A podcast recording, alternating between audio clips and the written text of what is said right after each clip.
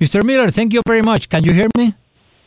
Yes, Julio, thank you. I can hear you loud and clear. Can you hear me? Uh, very well. Thank you very much for being with us.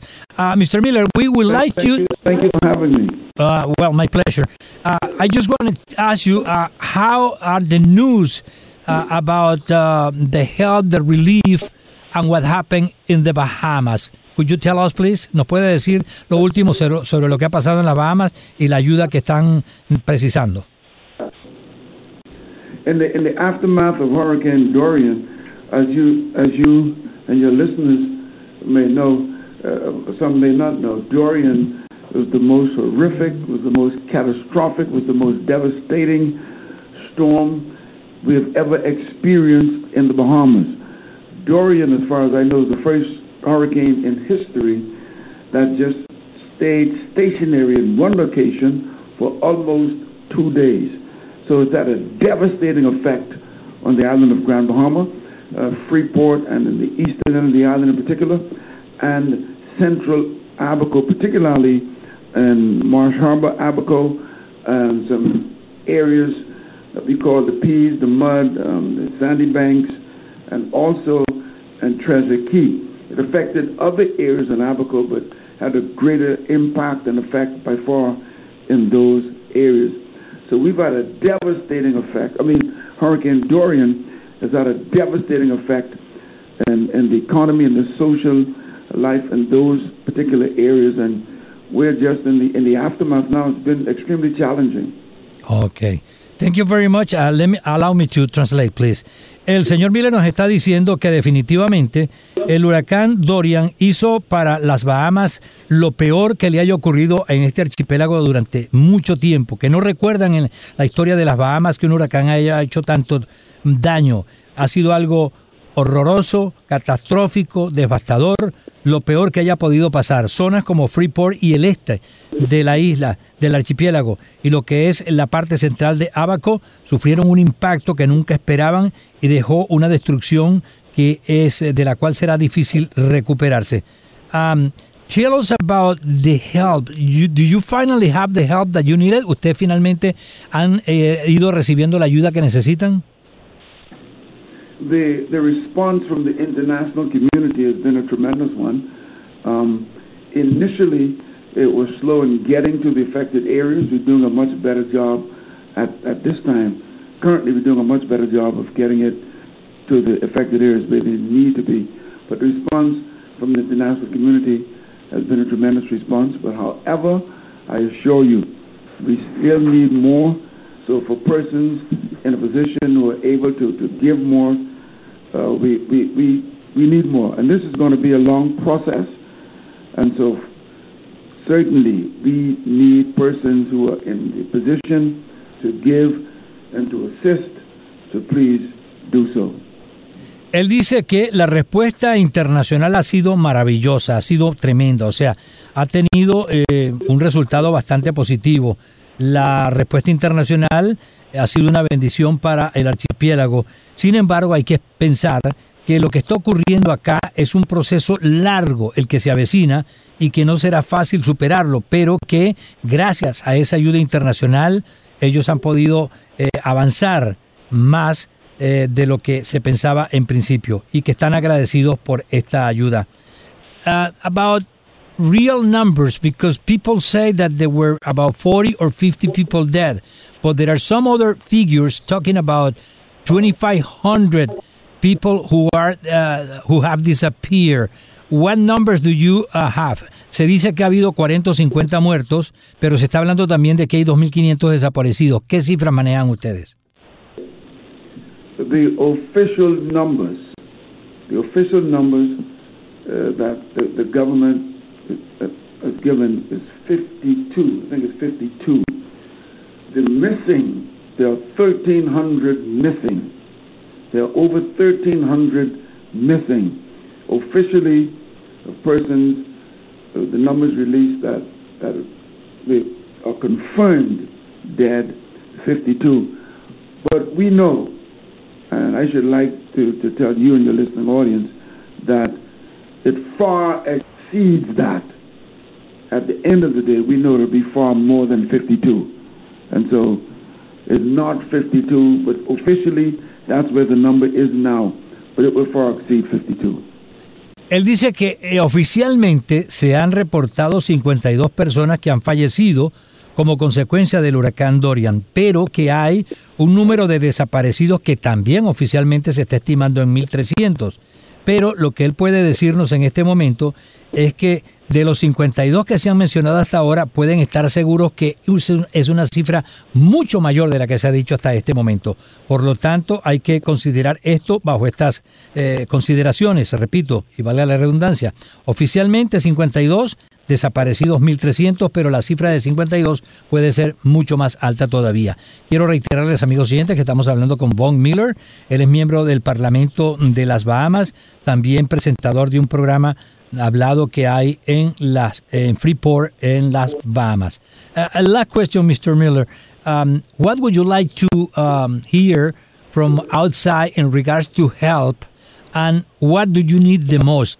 El señor Miller le pregunto qué es lo que le gustaría decirle al mundo en este momento y qué es lo que más necesitan los bahamenses. We will be in Grand Bahama uh, by Wednesday of this week. Uh, Thursday, we'll be broadcasting live from Grand Bahama. And, and so I want to make it clear to the listening audience that we are emanating out of Nassau, uh, the capital city in the Bahamas, situated on the island of New Providence, with Global 99.5 FM. Um, so we're broadcasting out of Nassau, where the hurricane had minimal effect here on the island of New Providence. We had some flooding in some areas, that was the extent of it, other than overcast and cloudy skies for, for a few days. Uh, but the affected areas, drastically affected, Abaco, Central Abaco, and uh, Central and Eastern Grand Bahama, affecting over approximately some 70,000 persons. We need um, everything in Grand Bahama at this time. The, the, there are the residents have been advised to not drink or to not use the water other than for the flushing of the of the toilets and for watering of the lawn and that for external use, but in terms of for drinking, for taking baths and showers, they are not to use the water until further, and, and, until they instruct them further. So obviously they need water, water, and more water. Also, the, the electrification of the island is coming up in spurts in some areas, but not to the extent where the island has been fully um, electrified. Uh, they're in the process, and I'm sure they're doing the best they can.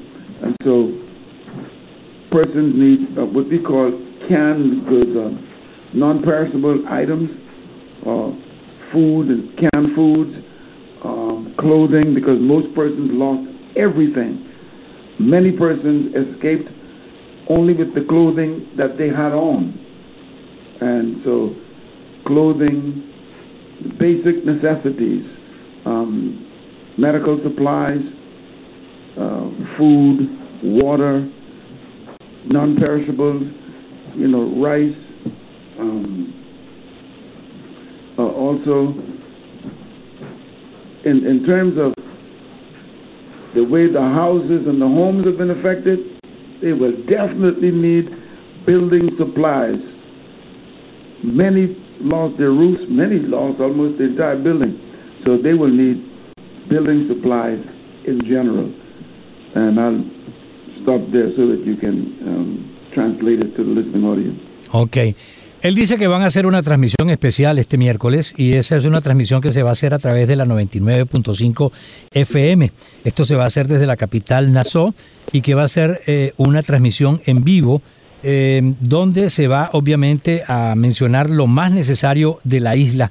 Eh, hay que pensar que la población de las Bahamas no está solamente en el norte y que lo que es la parte sur y en donde está la capital están operando de manera normal. Hay áreas sí donde ellos eh, están recomendando, por ejemplo, en, lo que es Abaco Central y lo que es la parte este de la Gran Bahamas, eh, donde viven unas 70 mil personas, eh, que no pueden tomar el agua y que el agua que se va a consumir solamente sirve para tal vez bañarse, para asearse, para utilizarla en las necesidades básicas, pero no para tomarla. Y eso va a ser hasta que sea emitido un nuevo aviso. En cuanto a las cosas que necesitan, desde luego, eh, hay que pensar que la electrificación se está reponiendo bastante rápido, pero que eh, eso va a tomar tiempo. Las necesidades básicas están en lo que podrían surtir a los habitantes de la isla, como por ejemplo alimentos enlatados, ropa. Dice que mucha gente lo que se quedó fue con la ropa que tenían puesta y que con esa están todavía. Necesitan eh, implementos médicos, agua, arroz y sobre todo hay una necesidad de lo que son materiales de construcción porque eso hace bastante falta en la isla ahora, porque todo. Entonces, dicho esto, eh, hay que pensar definitivamente que esa ayuda es necesaria para ellos. I, I'm going to add something else. Uh, it's been uh, aired here in uh, South Florida. Uh, they are saying that you do not have damage in the whole island and you need tourism. Not to think that the whole Bahamas is destroyed by uh, Dorian and people still can go to places that are safe and uh, can do tourism, something that the island needs too, because that's part of the income that you have. Le estoy diciendo a él que una de las cosas que hay que tomar en cuenta es que las Bahamas viven del turismo y que no todas las islas están dañadas, que averigüen cuáles son las partes que se puede ir y que si tienen planes o habían hecho planes para ir a la isla, eh, que no los vayan a suspender. Estamos hablando, repito, con Von Miller, él es miembro del Parlamento de las Bahamas y presentador de un programa en vivo de eh, radio allá en el archipiélago. Eh, I was uh, talking about tourism, how important it is for you, and to take into consideration not to abandon plans to go to places that are safe. Please, please uh, permit me to say this. I thank you, thank you very much, Julio. I, I really appreciate you for reminding me of that. Tourism is the, is what our economy is based on. The basis of our economy, our number one industry is tourism over 65 percent, 65 between 65 to 70 percent of the employment in our entire country is generated through tourism, and I think the other 30 35 percent is generated indirectly through tourism, but definitely 65 to 70 percent directly through tourism. The hurricane has affected two of our major islands, Grand Bahama and Abaco Grand Bahama, and Abaco.